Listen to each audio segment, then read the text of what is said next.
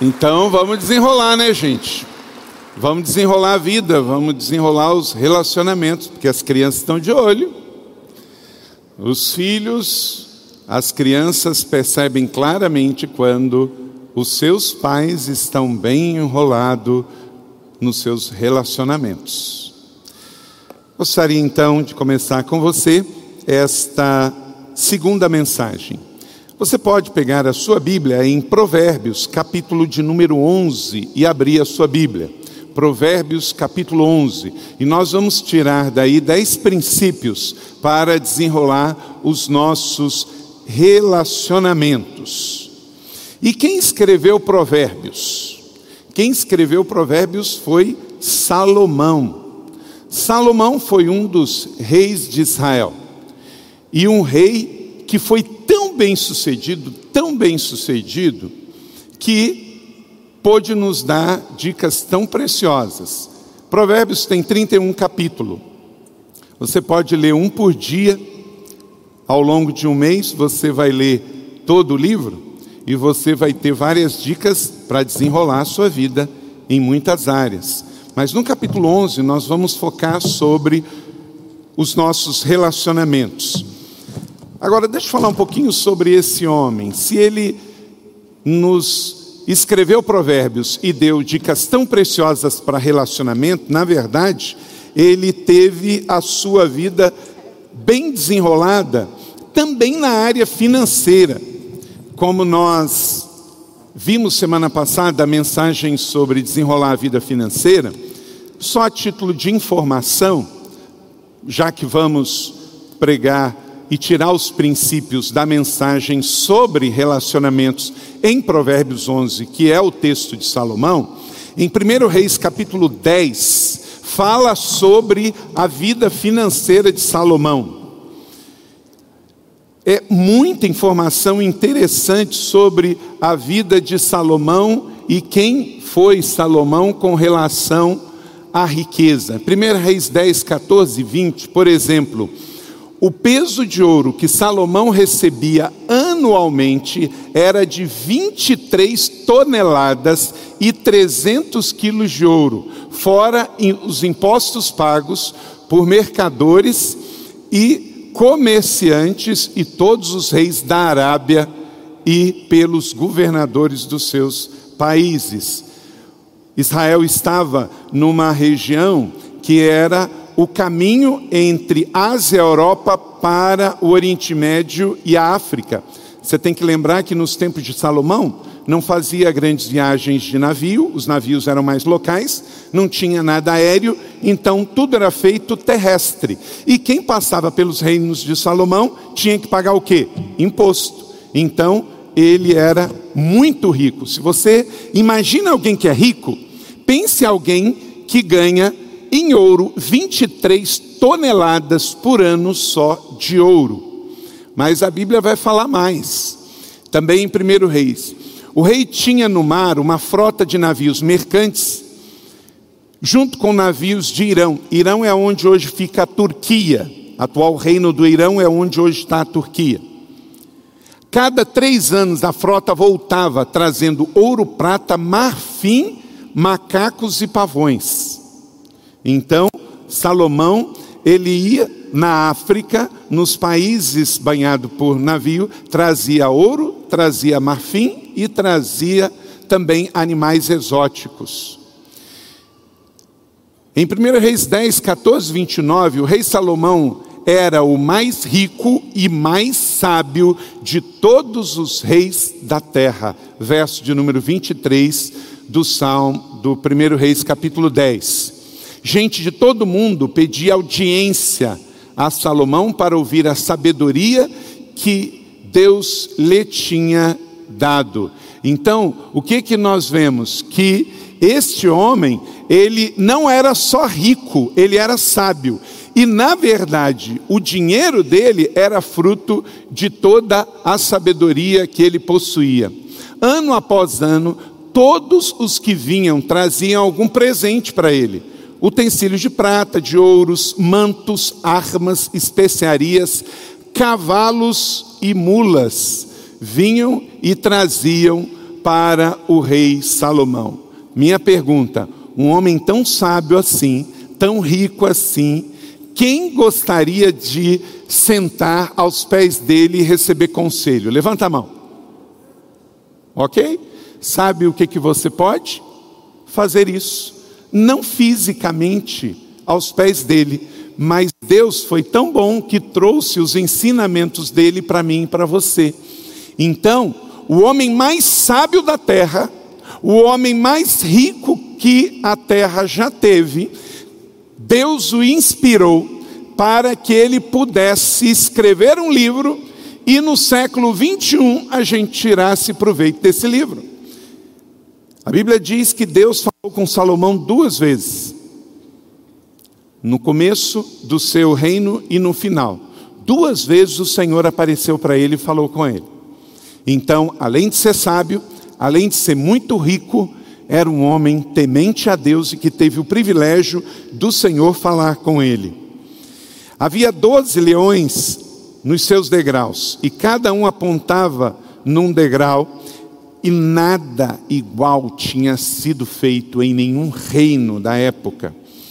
O trono de Salomão tinha seis degraus, e no seu encosto havia uma parte arredondada, e nos dois lados do assento tinham dois leões de ouro.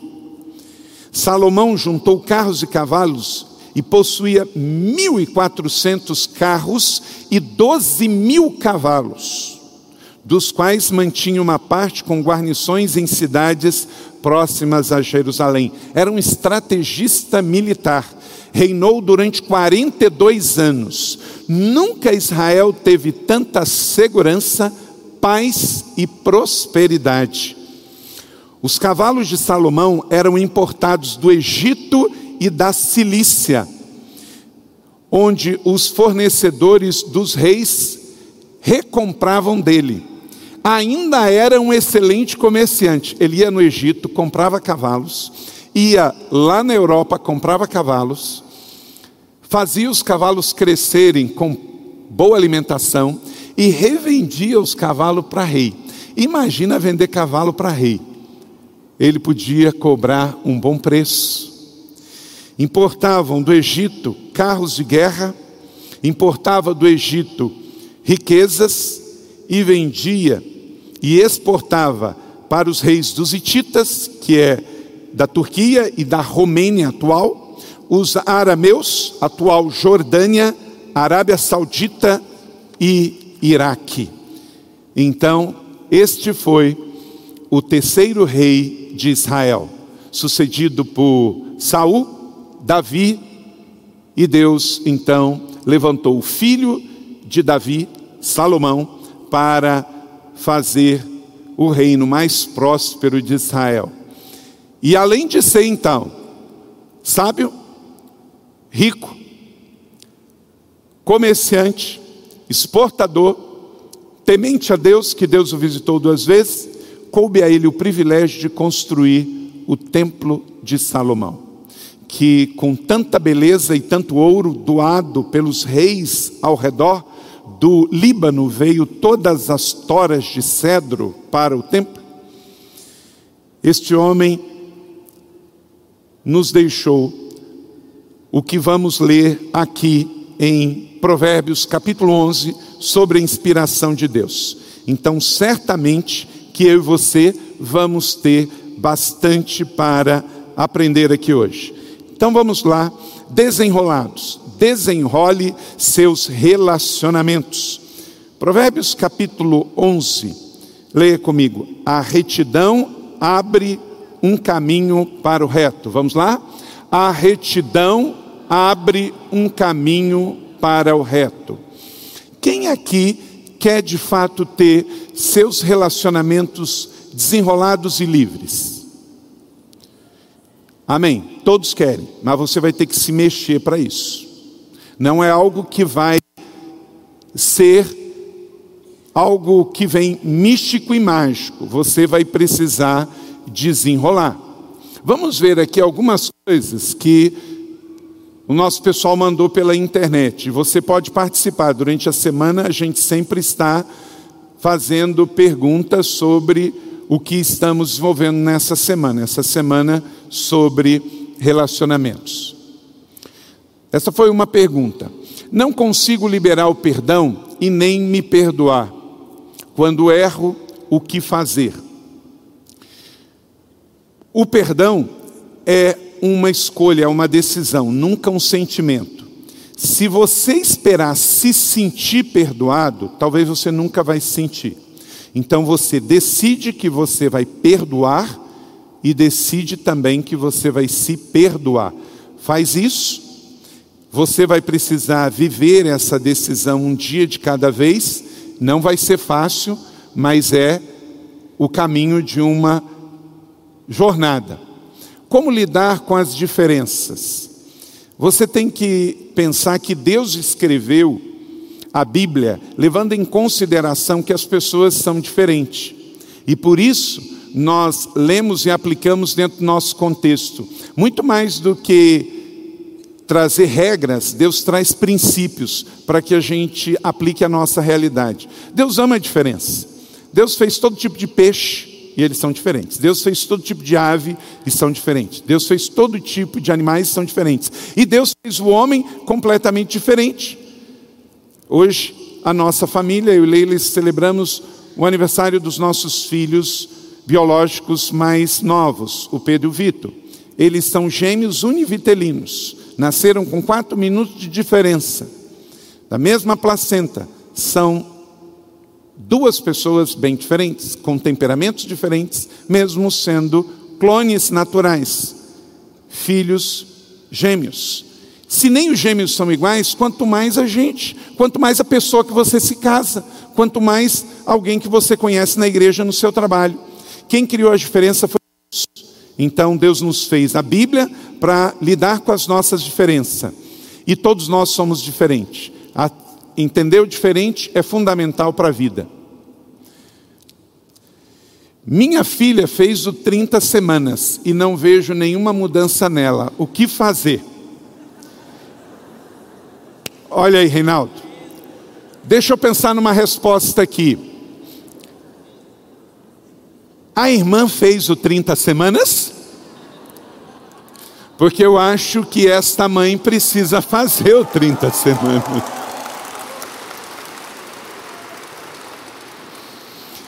Por que a rejeição atrapalha tantos relacionamentos? Porque quando eu não me aceito, eu não consigo aceitar o outro.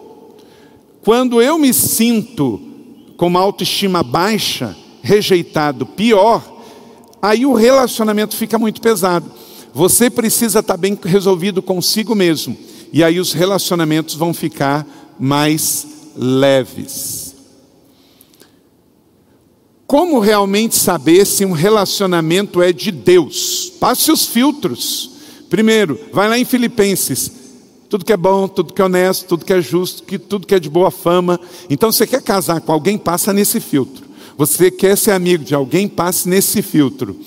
Relacionamento, se é de Deus. Eu acho que pela pergunta aqui, esse relacionamento tem segundas intenções, né? Eu acho que a pergunta é assim: será que essa pessoa é de Deus mesmo? Né? Então, procura ver se de fato ela tem o Espírito Santo e se vive os frutos do Espírito Santo. Né? Como administrar bem os conflitos? Vamos falar sobre isso, a mensagem vai trazer sobre isso. Você precisa ter uma conversa difícil com alguém? Essa foi uma pergunta que a gente fez hoje. Teve 300 participantes. Sim, 42% precisam ter uma conversa difícil com alguém. Olha só, quase metade das pessoas que responderam a pergunta tem que ter uma conversa difícil com alguém. Deixa eu te dizer, programe essa conversa, agende e tenha, porque se você não tiver essa conversa difícil, isso vai ficar ainda pior. Conversas difíceis não dá para se fugir. Se você tem um amigo e tem que ter uma conversa difícil, a gente resolve. Se você tem um namorado, um esposo, porque a situação com a carne não melhora, ela piora. Uma outra pergunta: você precisa pedir perdão para alguém? Quase metade também disseram que sim.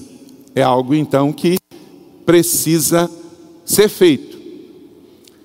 Você precisa perdoar alguém um pouco menos. 35% de 291 pessoas disseram que sim, precisam perdoar alguém.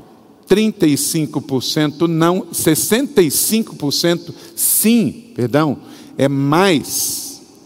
Uau! Será que isso também é nosso auditório aqui hoje? Vou fazer uma pesquisa aqui. Pergunta que foi feita para a internet e deu 65%. Vamos ver aqui. Você precisa perdoar alguém? Levanta a mão. Hum, deixa eu olhar. Quem não precisa perdoar alguém? Deu levemente parecida com essa aqui também. Uau, mas aqui ganhou. O pessoal da internet está precisando perdoar mais do que o pessoal do real. Eu acho que é porque a internet provoca muita ira. Então, o pessoal que anda mais conectado disseram 65% que precisam perdoar. Aqui deu quase 50-50, 50%. Eu acho que o pessoal do mundo real está menos irado e está precisando perdoar menos. Mas, em suma, também aqui e lá, todos precisamos perdoar. E precisamos perdoar por quê? Porque pessoas nos fizeram algo ruim. Agora, se pudéssemos abrir aqui, gente, tem muita gente que precisa perdoar alguém porque de fato alguém fez algo ruim com você. Mas tem uma parcela que acaba se ferindo com coisa que não existe. Gente, é muito comum pessoas me encontrarem e vir me pedir perdão por algo que eu nem sabia nem sabia. Às vezes foi uma coisa assim, eu ia andando, a pessoa tinha uma expectativa que eu fosse falar com ela, aí eu não vi a pessoa porque eu estava preocupado com outra coisa, estava pensando em outra coisa, eu simplesmente eu estava desligado. Aí a pessoa ficou frustrada comigo porque eu não falei, eu segui a vida e ela ficou magoada.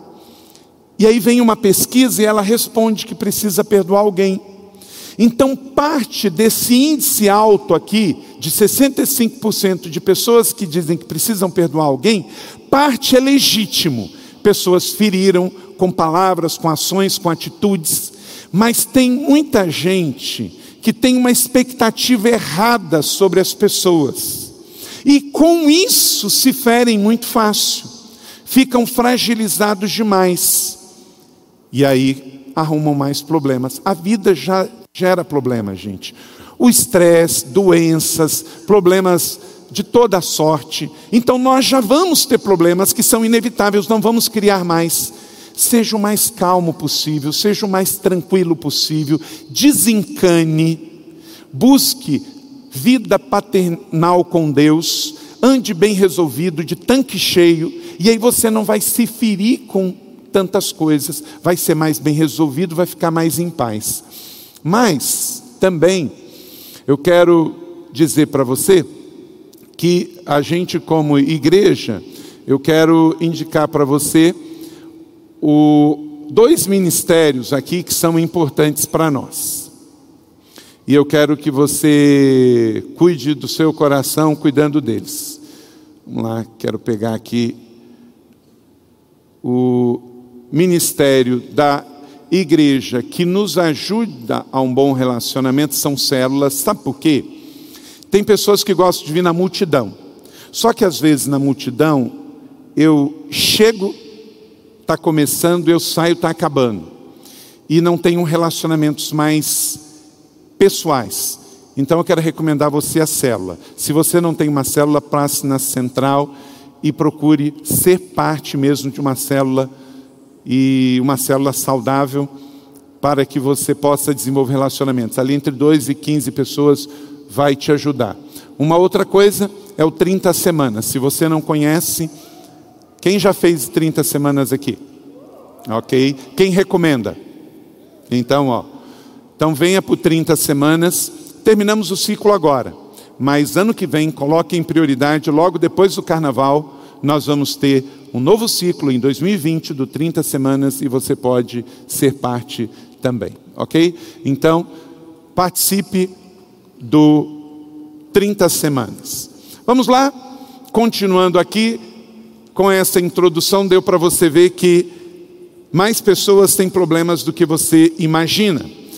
Vamos então à Bíblia, onde Salomão pode nos ajudar bastante com o seu texto e como não temos o, a oportunidade, como a rainha de Sabá, de ir ao seu reino e se encantar com as suas maravilhas, a Bíblia trouxe os princípios de Salomão para nós.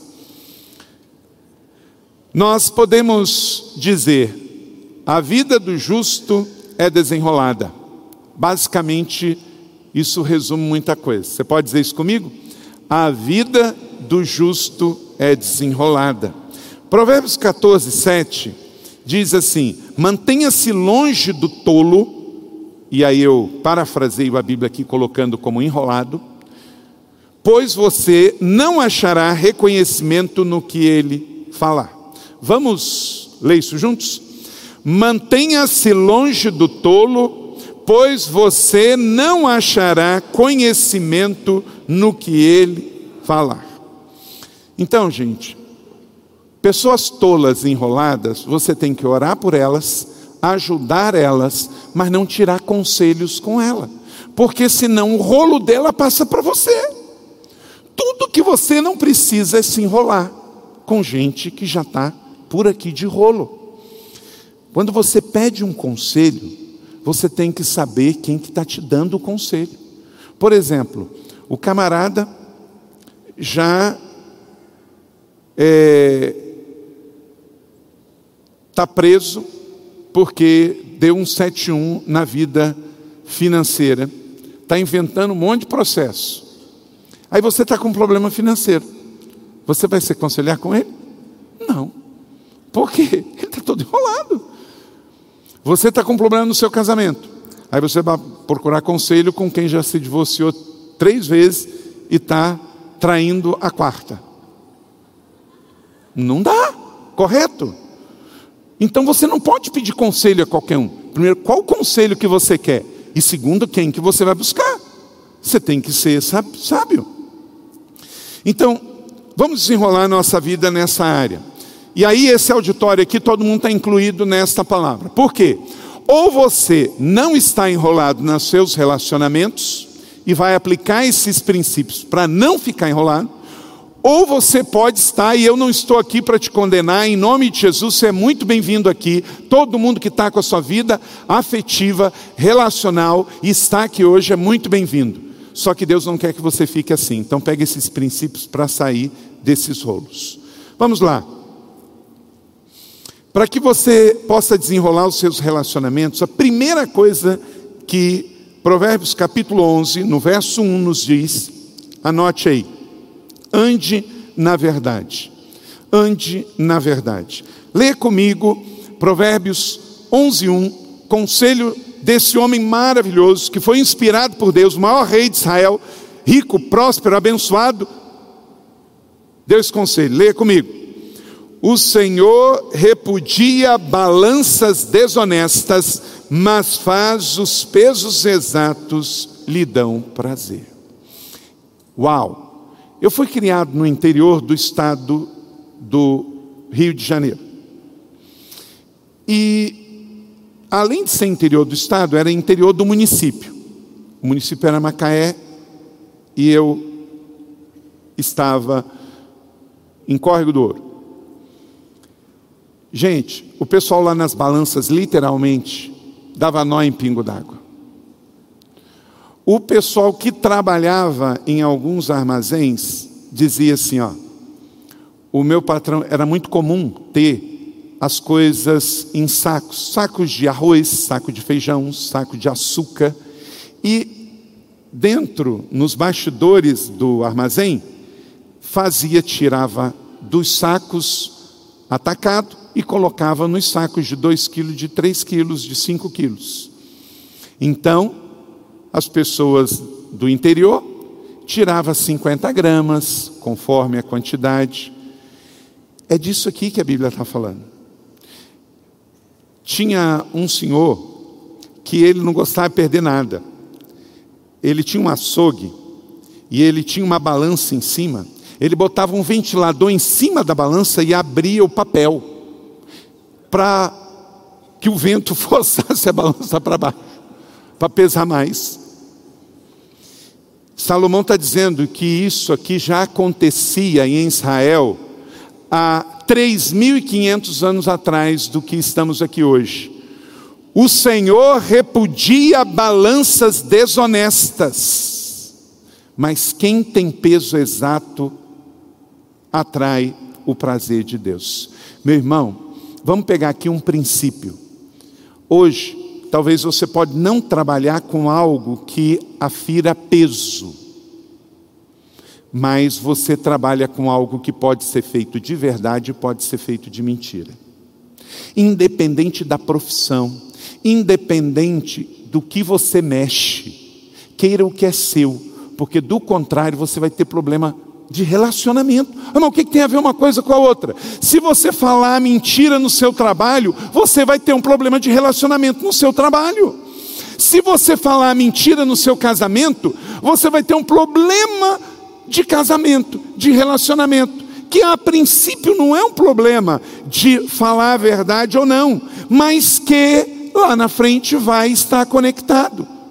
Então o que, que Salomão está dizendo? Se você quer uma vida desenrolada na parte de relacionamentos, seja sempre uma pessoa da verdade, que as suas balanças sejam precisas, porque Deus tem prazer no peso preciso. Deus não quer, quando o quilo é quilo, quer dizer mil gramas, Ele não quer 980, porque está faltando 20 gramas, não é? Guarde isso no seu coração. Ande na verdade. Diga comigo: Deus tem prazer em balanças precisas. Então, cuide das suas balanças. Dá uma equilibrada nela para não ser nem injusto para você e nem injusto para o próximo. Deus odeia esse tipo de fraude. Ele aprova a justiça, a transparência, a honestidade. Não minta para fazer a coisa certa e nem faça a coisa certa mentindo. Vamos dizer isso juntos? Não minta para fazer a coisa certa e nem faça a coisa certa mentindo.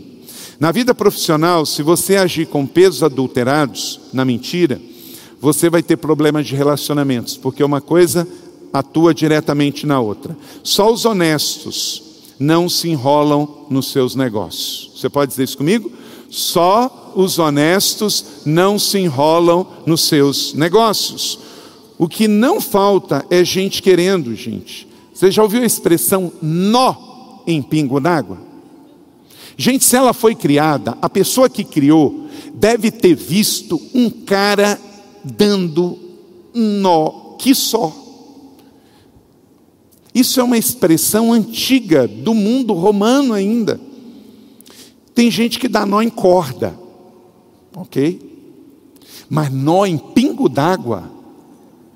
A, pessoa que criou essa expressão, gente, ela viu um negócio de outro mundo. Porque não falou assim, o cara dá nó em uma, um fio, um filete de água. Ele dá nó num pingo. Como é que dá nó em pingo d'água? Tem gente que consegue. Vai, foge dessa gente. Pega ele, Espírito Santo. Vem para a igreja da cidade. A bênção de Deus está no uso correto dos pesos. E deixa eu dizer uma coisa: você vai perder negócio para você andar na verdade. Mas tudo que você perder em nome da verdade, você perde com Deus. E Ele é fiel para restituir porque ou você paga agora ou você paga depois. Traga tudo para a verdade, porque na verdade há liberdade. Amém? Dois, ande com humildade. Leia comigo Provérbios 11, 2, todos juntos. O segundo conselho do homem mais rico, mais sábio, mais próspero, exportador, comerciante e o homem que viu Deus duas vezes. Vamos lá? Quando vem o orgulho, chega a desgraça, mas a sabedoria está com os humildes. Gente, pego mal. Pensa num negócio que eu pego mal. Gente orgulhosa, vaidosa, prepotente. Sabe por quê, gente? Morre gente todo dia. Como é que alguém pode ser orgulhoso vendo tanta gente morrer? A soberba precede a queda. É só questão de tempo. Então pega mal para um ser humano ser orgulhoso, pega muito mal para um cristão ser orgulhoso e pega mega hiper mal para um líder, um pastor, um líder de célula, um líder de ministério ser metido a besta. Porque besta não é bom para nada. Não é? Leia o Apocalipse, você vai saber por quê. E é impressionante que não é só no Apocalipse que diz que tem besta subindo das águas, né? Tem besta por aí, gente, mas não é o seu caso. Foge das bestas. Quando vem o orgulho, chega a desgraça. Você pode dizer isso comigo? Quando vem o orgulho, chega a desgraça. Então não seja orgulhoso. O orgulhoso não é tratável. Deus larga a mão de orgulhosos. Tinha um rei que ele não queria que fosse rei, mas o povo queria então, quis então, Deus levantou Samuel e foi lá ungiu Saul. Mas já que ele estava, mesmo não sendo tempo de Israel ter rei e nem que fosse aquele rei, mas Deus abençoou igual.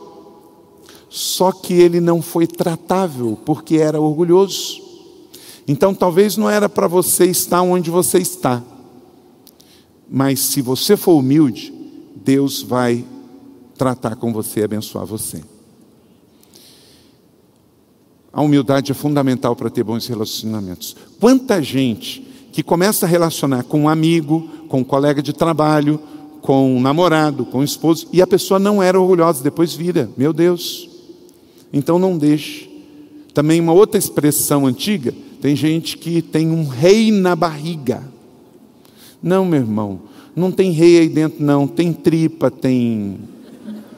Tem outras coisas, né? Aí dentro.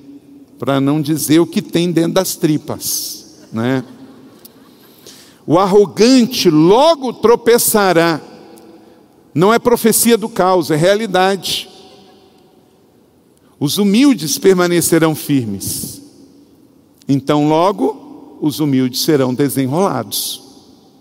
Mas o orgulhoso vai se enrolar. É só questão de tempo. O orgulhoso é uma desgraça. É ruim falar essa expressão, né, gente? Fulano é uma desgraça. Ninguém é uma desgraça, mas o orgulhoso é uma desgraça. Então, se você não quer ser uma desgraça, não seja orgulhoso, porque está escrito aqui: quando vem orgulho, chega desgraça. Não seja uma menina desgraça, não seja um homem desgraça, não seja um casal desgraçado. Então é só ser um casal humilde, tratável, seja uma pessoa humilde, porque se vem o orgulho, diz a Bíblia, vem a desgraça. E se você tem um problema com isso, você tem que falar com Deus, que ungiu Salomão para escrever isso aqui. Terceiro, ande com a justiça. Verso 3, terceiro conselho de Provérbios 11, com Salomão. Vamos ler juntos? A integridade do justo os guia, mas a falsidade dos infiéis os destrói. Então, se você quer ter um bom relacionamento, terminar bem, ande com justiça, integridade dos justos. Justo é uma pessoa reta, é uma pessoa sem sombra de variação, é uma, so, é uma pessoa inteira. Todos os relacionamentos que você gerou na falsidade vão se voltar contra você. Cedo ou tarde, é apenas questão de tempo. A integridade do homem justo protege dos rolos. Por exemplo, uma pessoa enrolada quer fazer negócio com você e você desde o começo mostra que você é desenrolado e justo. Ele vai querer fazer negócio contigo? Não. Não. Por quê? Porque ele só quer alguém que faz do jeito dele. Por isso que você não pode abrir brecha nem concessão, porque se você faz uma vez, ele ganha autoridade. E aí vem a segunda. Se você aceitar propina, você empresário aceitou propina de um outro empresário. Você que é funcionário, aceitou propina de um fornecedor. Você é funcionário público, aceitou propina de alguém. Se você aceitar uma vez, você vai comer na mão dele. Porque você dá a legalidade. E aí o inimigo cresce. Enquanto você não permite, aí você está forte. A Bíblia fala muito sobre justiça. Inclusive, quando você encontrar alguém no mundo falar muito sobre justiça, sobre justiça, ele não quer nada com Deus, você fala assim: pô, pô, pô, pô, vamos parar. Esse termo é bíblico, hein? Me fala de justiça tirando a Bíblia. Deus se revelou a Adão, Deus se revelou a Abraão, Deus se revelou a Noé, Deus se revelou aos reis e profetas, e ele que trouxe ao mundo o ideal de justiça. Antes da revelação bíblica não existia esse conceito do jeito que nós usamos. Veja neste verso, nesse capítulo, outros três princípios que eu não vou citar, mas eu só quero é, deixar registrado aqui com você, porque eu não vou usar para pontos, de só em um capítulo da Bíblia, Provérbios, capítulo de número 11, textos que falam sobre justiça. Provérbios 11, 4, a justiça dos justos o livra. Provérbios 11, 8, o justo é salvo das tribulações. E Provérbios 11, 19, quem permanece na justiça viverá. Você pode dizer isso comigo?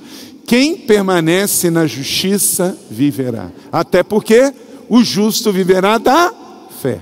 Porque sem justificação também não entramos no céu. Quarto, quarto conselho para você não se enrolar nos relacionamentos ou desenrolar de vez, sair fora desse rolo e viver desenrolado nesse final de ano. Verso 4 e 5, ande com retidão.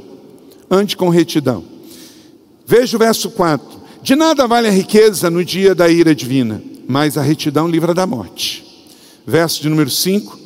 A retidão dos irrepreensíveis lhe abre um caminho reto, mas o ímpio, são abatidos por sua própria impiedade. Olha que coisa interessante nesse verso 5. A retidão dos irrepreensíveis lhes abre um caminho reto. Quer dizer, até para a pessoa que está no caminho errado, se ele se arrepende e aceita a justiça, ele muda de vida. Mas o que não aceita, esse são abatidos. De nada vale a riqueza no dia da ira do Senhor. Meu irmão, olha para cá. Dinheiro é bom, riqueza é boa, prosperidade é uma benção. Mas isso só vai trazer sentido, paz e propósito se esse dinheiro veio de maneira legal e justa, ou fruto do seu trabalho, ou de um presente, de uma herança. Do contrário, se não foi fruto de justiça, esse dinheiro não é abençoado. Ele não traz paz.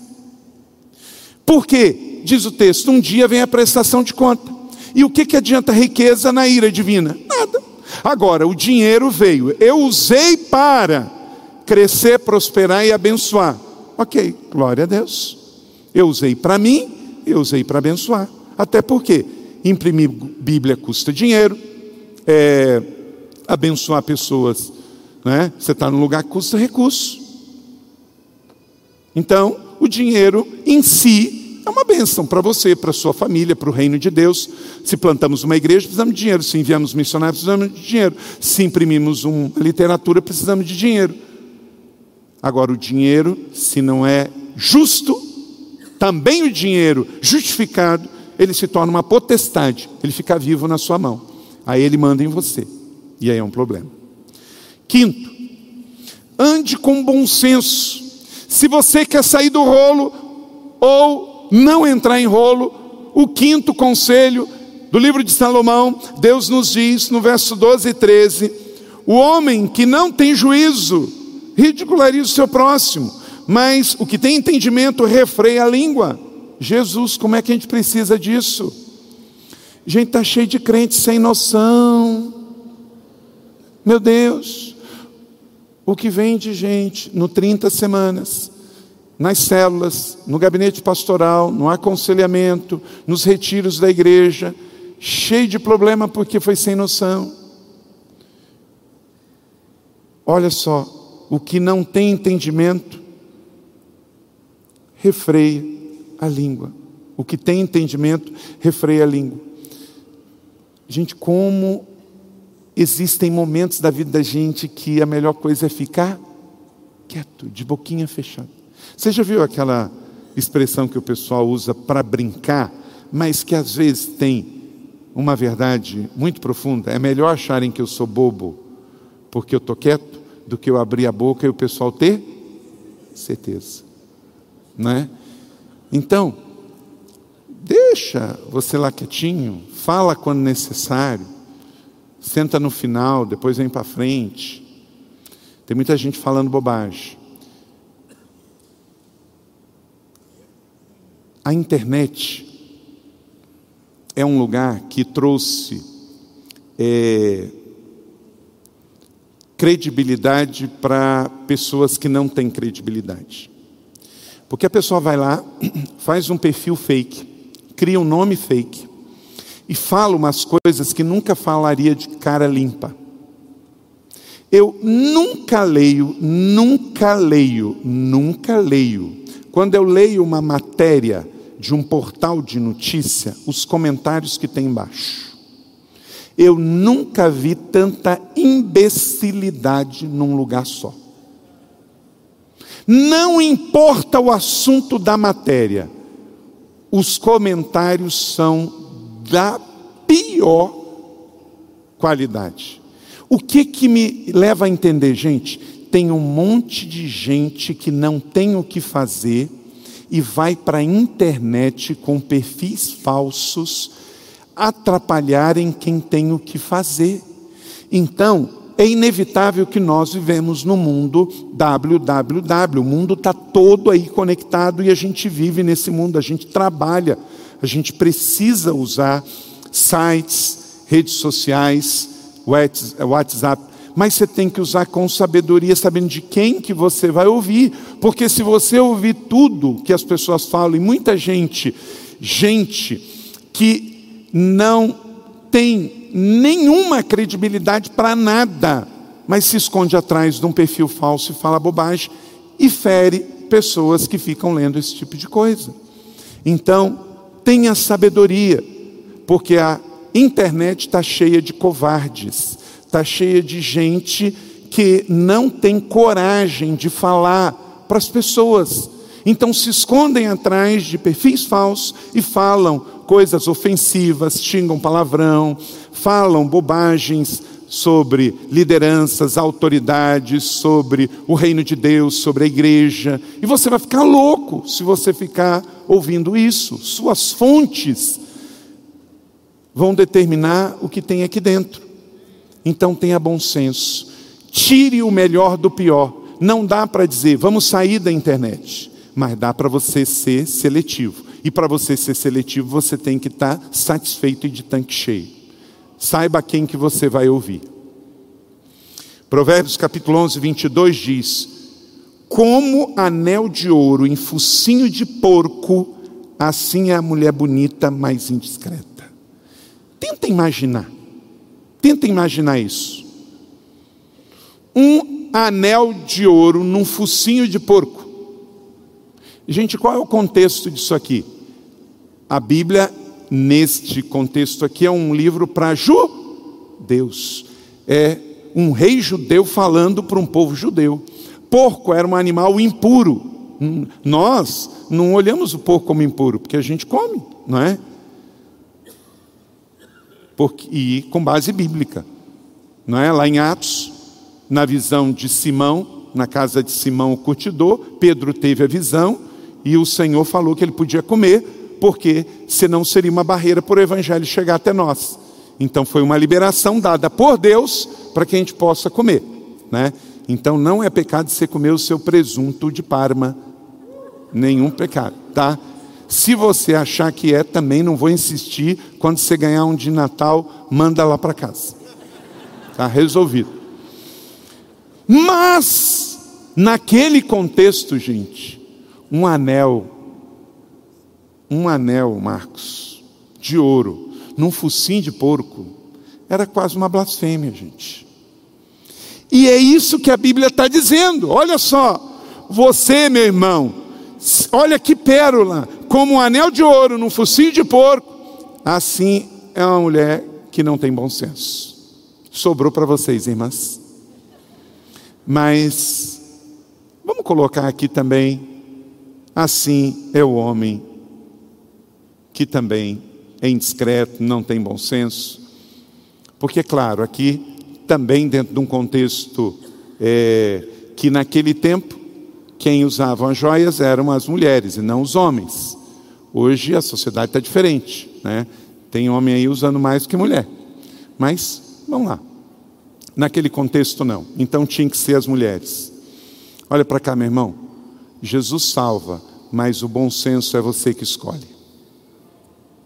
A sabedoria, saber onde você deve ir, como é que você deve se portar, tudo isso livra a gente de problema de relacionamento. Quando você não sabe se comportar direito num ambiente, numa escola, num trabalho, dentro dos seus relacionamentos, inclusive familiares. Por exemplo, quanta mãe casa sua filha e depois quer ficar mandando nela casada na casa do marido? Isso vai dar problema de quê, gente? Relacionamento. Mas a princípio não era um problema de relacionamento. É só a irmã saber que a filha casou.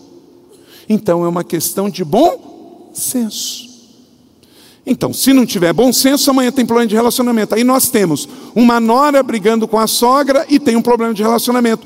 Mas antes do problema de relacionamento foi um problema de bom senso. De bom senso. O menino casa, casou porque quis, montou família. Aí está toda hora pedindo dinheiro para o pai. Era um problema de relacionamento? Não, mas pode gerar ser. Por quê? Porque não teve bom senso.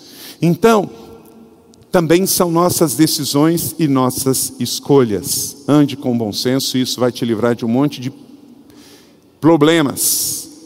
Então, minha irmã, não seja um anel de ouro num focinho de porco. E marido também não. Seis, ande com conselheiros. Verso 14, qual é o sexto princípio aqui? Leia comigo. Sem diretrizes a nação cai. O que a salva é ter muitos conselheiros. Presidente precisa de conselheiros, pastores precisam de conselheiros, empresários precisam de conselheiros, e sábio é o presidente, o pastor, o empresário que ouve os conselheiros. Quem não ouve conselhos acaba em ruína. Aí você vai falar assim: ah, meus, meus conselheiros não são bons, mas você que escolheu. Ué, então, então nós temos um outro problema. Conselheiros, você tem que ter empresários, você tem que ter conselheiros, você não pode tomar decisões sozinhos. Um conselheiro, ele não diz assim, ó, faça isso.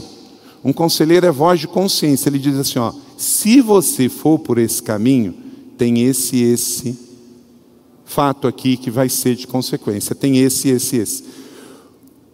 Minha irmã, meu irmão, se você está presidindo uma organização, se você está liderando uma empresa, se você está liderando uma organização social, se você está liderando um ministério, uma igreja, escolha pessoas.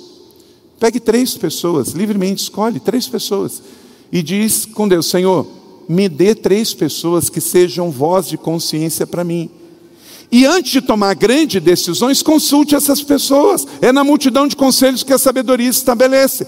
Então, empresário, empresária, líder, presidente, você que tem influência, você que tem um cargo público, você que toma decisões com o dinheiro dos outros, você que tem implicações que as suas decisões, se não forem bem sábias e assertivas, vão ter consequências. Estabelece um conselho e ouça esses conselheiros. Eles não vão dizer para você o que você tem que fazer, mas eles vão ser voz de Deus na sua vida. Pessoas sábias, pessoas de bom senso, pessoas tementes a Deus, pessoas com uma idade já de maturidade.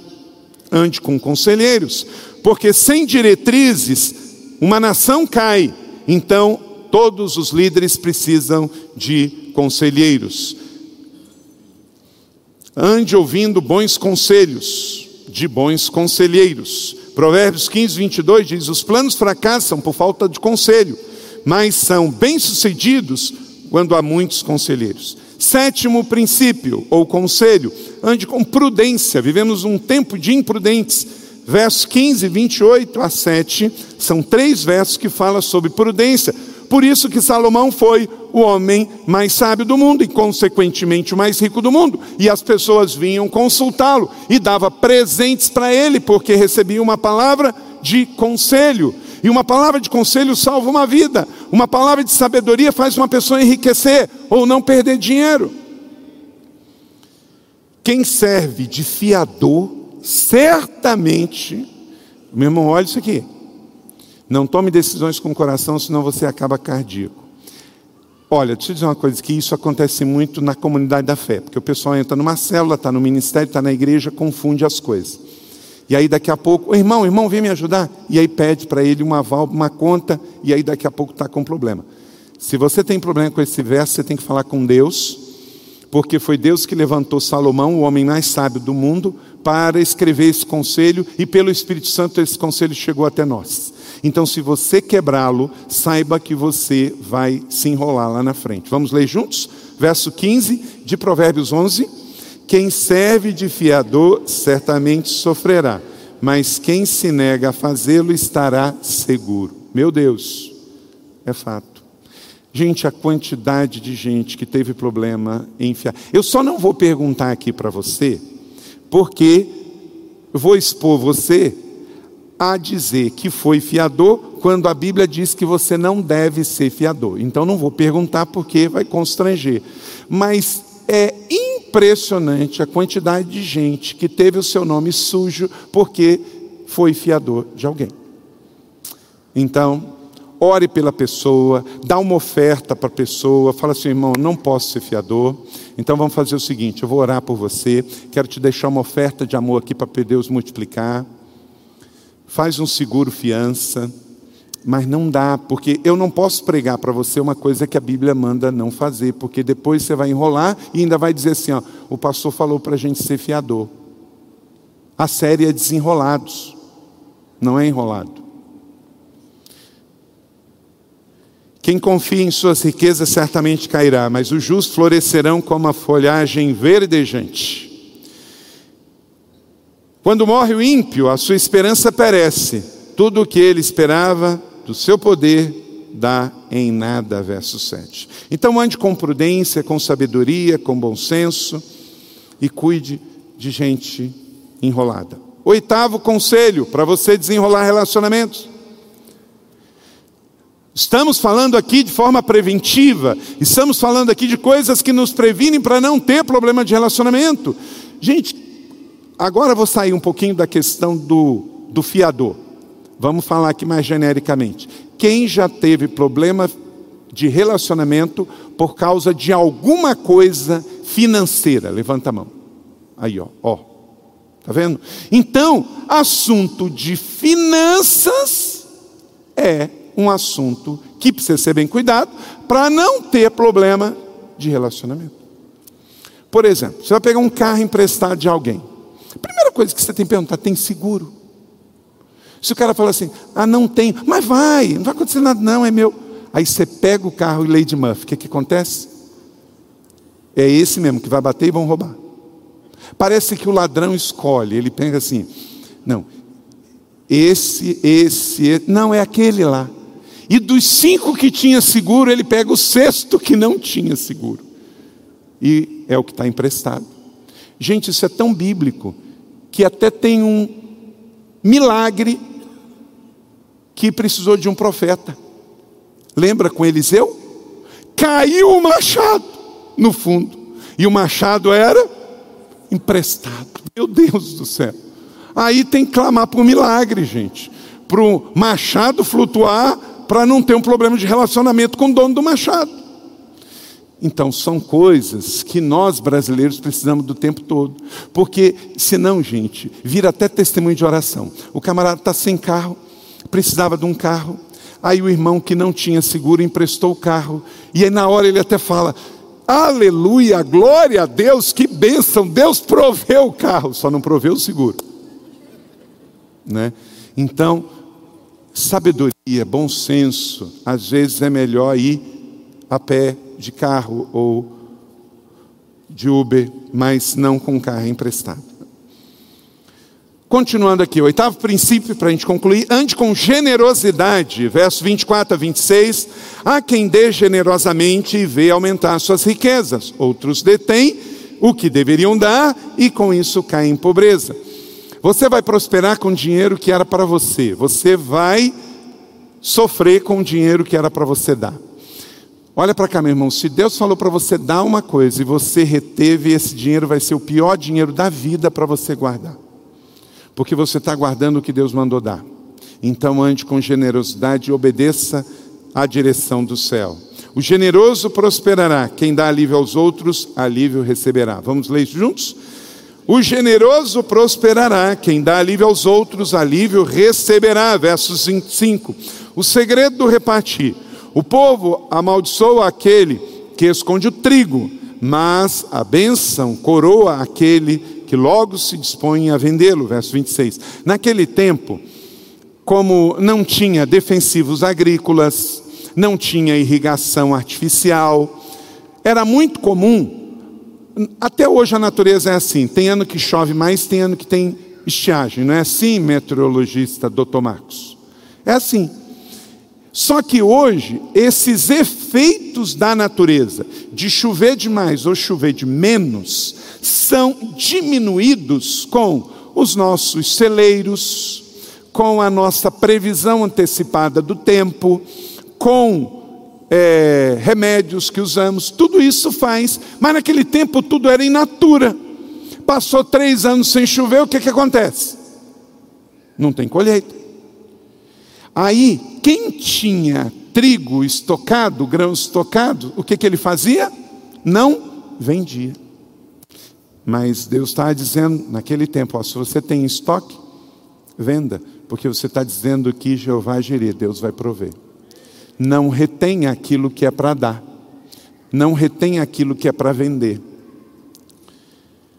Provérbios 11, 28: Quem confia em suas riquezas certamente cairá mas os justos florescerão como a folhagem verde. Por quê? Quem vive desse padrão é mamon.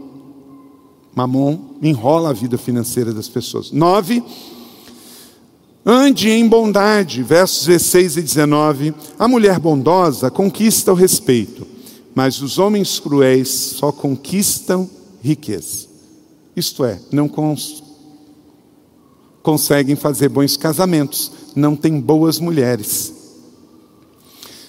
Você já percebeu que homem muito rico, que às vezes, em especial, que enriquece de um dia para o outro, celebridades, jogadores de futebol, é, pessoas que ganham na cena, arruma a primeira mulher que eles acham bonita e casam. O que que acontece?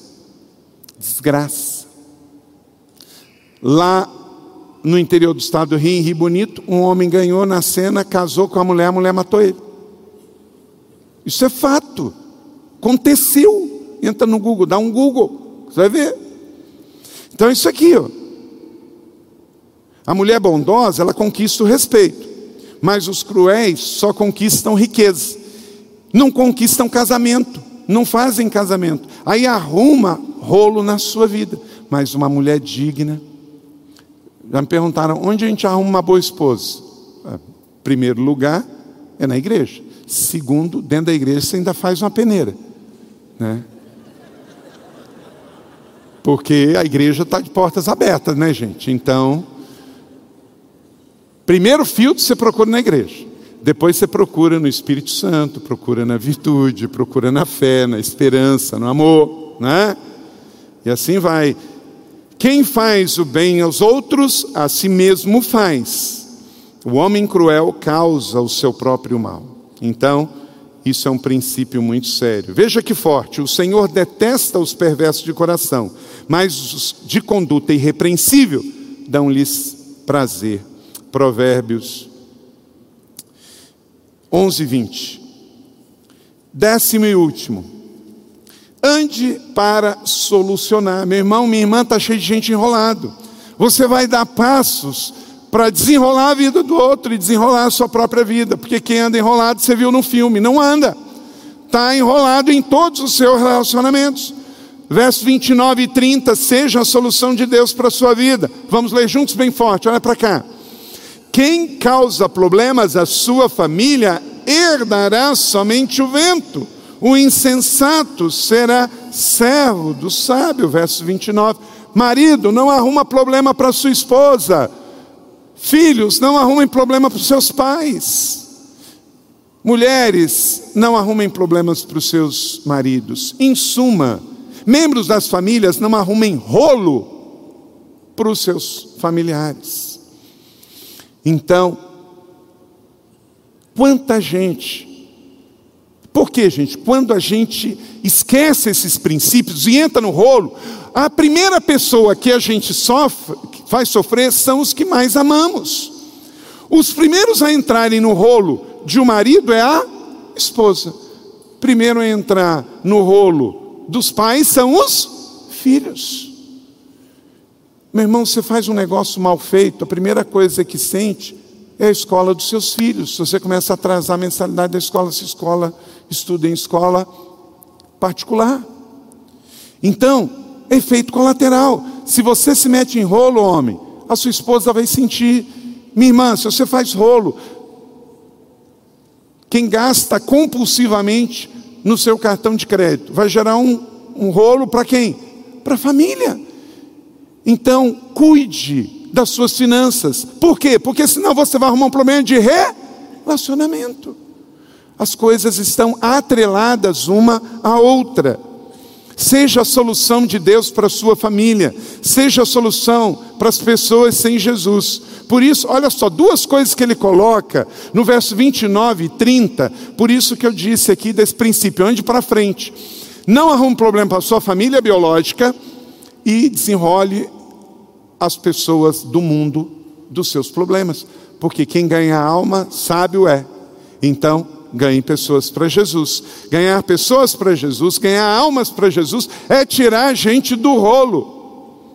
Pessoa que aceita Jesus não vai fumar, não vai beber, não vai traficar, não vai gastar naquilo que não edifica, só aí que conta já resolve, não é?